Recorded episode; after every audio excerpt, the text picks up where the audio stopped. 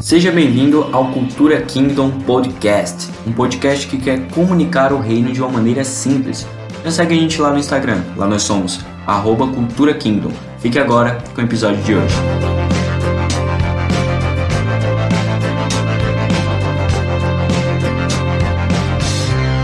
Oi pessoal, eu sou o Thaleson e esse é o Cultura Kingdom Podcast. Eu quero começar falando que tudo que eu vou falar não tem a menor pretensão de ser a verdade absoluta e é somente opinião de uma cabeça que pensa. Eu não estou aqui para defender lado A ou lado B ou acusar lado A ou lado B, mas eu quero te fazer refletir acerca de algumas coisas que vem me incomodado na internet nesses últimos tempos. E eu quero que você entenda que a minha cosmovisão é a cosmovisão cristã. Então tudo que eu for falar a partir de agora vai ser pautado nessa nessa visão, nessa, digamos, filosofia, porque é o que eu acredito e a Constituição nos nos dá livre direito a isso. Então eu vou começar pedindo perdão a todos que se sentiram ofendidos com a fala da Ana Paula Valadão. Por que perdão? Porque apesar de não concordar com o que a militância LGBTQIA+, está fazendo, eu entendo que sim, muitos se sentiram ofendidos, porém a maioria só usou isso como um trampolim para começarem a destilar seu ódio na internet. E é sobre isso e a partir disso que eu quero começar a falar com vocês. Nós estamos vivendo na cultura do cancelamento.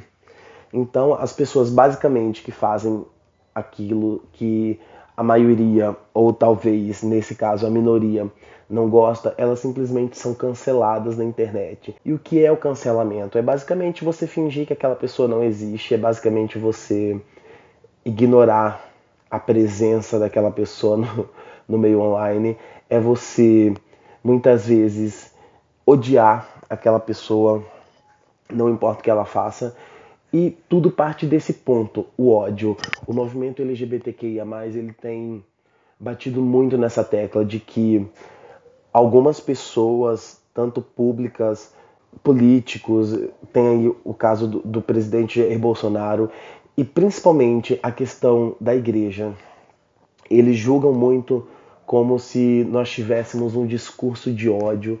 Eles dizem que nós temos um discurso que incentiva a homofobia e na prática não é bem assim que acontece, sabe? Claro que, que existe algumas exceções de, de, pessoas que realmente praticam isso, de pessoas que realmente praticam homofobia, de pessoas que agridem homossexuais, mas essa não é a regra, sabe? Como eu já falei, eu parto de uma cosmovisão cristã, então sim, nós cremos que é pecado e ponto. E ninguém pode nos proibir de acreditar nisso. Do mesmo jeito que do lado de lá eles acreditam que não é, que é uma coisa natural, nós chamamos de opção sexual, eles chamam de orientação sexual e tá tudo certo com isso. Esse é um país democrático, o Brasil é um país livre onde todos têm o direito de ser o que quiserem ser.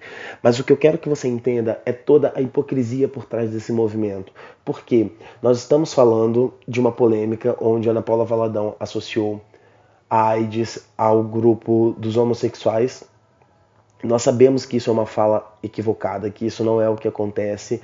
Nós sabemos que no ano passado 58% dos infectados uh, pelo vírus são casais heterossexuais, mas a questão é, eles falam tanto que recebem discurso de ódio e a atitude deles em relação a essa polêmica toda da Ana Paula Valadão foi exatamente isso, discurso de ódios eu li comentários absurdos no, nas redes sociais da família dela, nas redes sociais uh, da igreja dela, e as pessoas mascaram esse, esse ódio gratuito, principalmente contra o público evangélico e contra a classe evangélica, de militância, e, e eles dizem que isso é apenas defender um direito.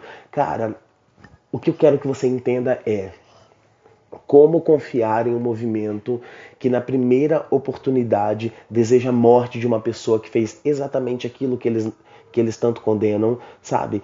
Não faz sentido, não faz o menor sentido. Nós estamos vivendo, como eu já falei, nessa cultura do cancelamento. E as pessoas acham que tudo é motivo para cancelar alguém, sabe? E o meu ponto é: todos os que são cancelados são todos aqueles que não, não se encaixam no politicamente correto, sabe? São todos aqueles que não agradam movimento A, movimento B. Eu lembro muito bem nas eleições de 2018, a cantora Anitta não tinha se posicionado é, e feito parte do movimento Ele Não. E a militância começou a cair em cima dela, começou a cair em cima dela, acusando acusando-a de, de fazer pink money e, e não se posicionar contra para não perder público. Gente, o que eu quero que vocês entendam é que a incoerência é tão grande do que esse movimento fala e do que esse movimento diz que a gente não pode dar um pingo de credibilidade a eles, sabe? Nós estamos numa sociedade sim livre, eles têm o direito de fazer exatamente é, é, tudo que eles quiserem fazer, porque a lei garante isso. Só que eles não podem demonizar a nossa opinião. Nós temos uma opinião formada que, como eu já falei, é baseada na cosmovisão cristã. Nós cremos em Jesus Cristo e cremos na Bíblia. E eles querem simplesmente destruir todo, toda essa construção, até eu diria, de sociedade que nós vivemos, para que a ideia de mundo deles caiba na nossa cabeça e entre na nossa cabeça. E talvez você esteja ouvindo isso, esteja falando, nossa, você é homofóbico.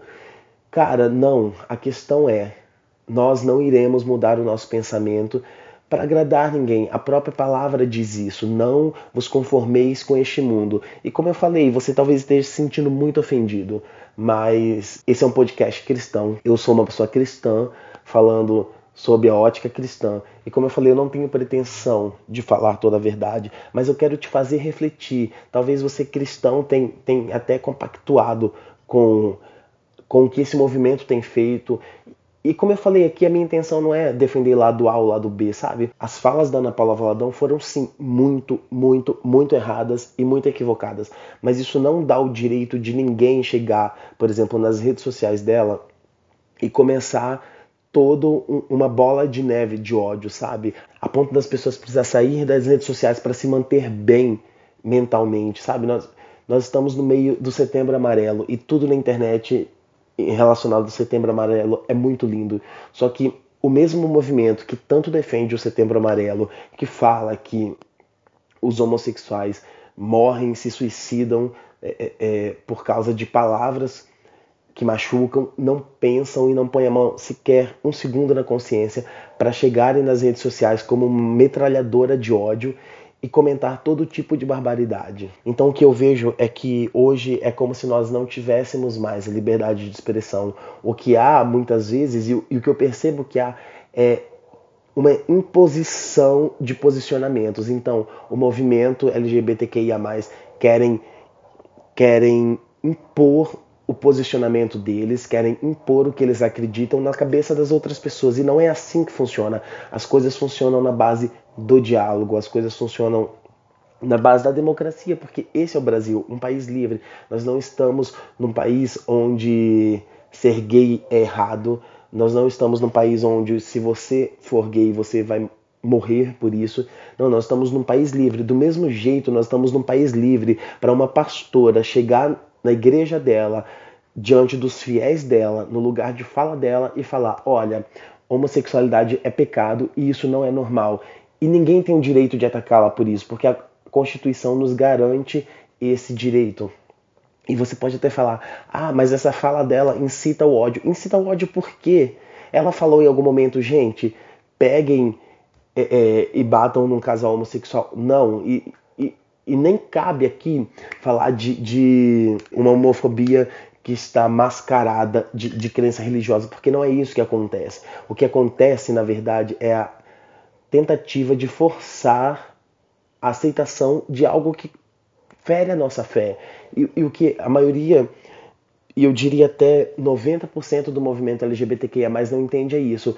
Eles querem ferir a fé dos outros para que o ideal de mundo perfeito deles seja aceito. E não é assim que funciona. Esse é um podcast muito rápido e eu quero que você reflita se, se vale a pena dar credibilidade a um movimento tão hipócrita, um movimento que tem se mostrado tão hipócrita.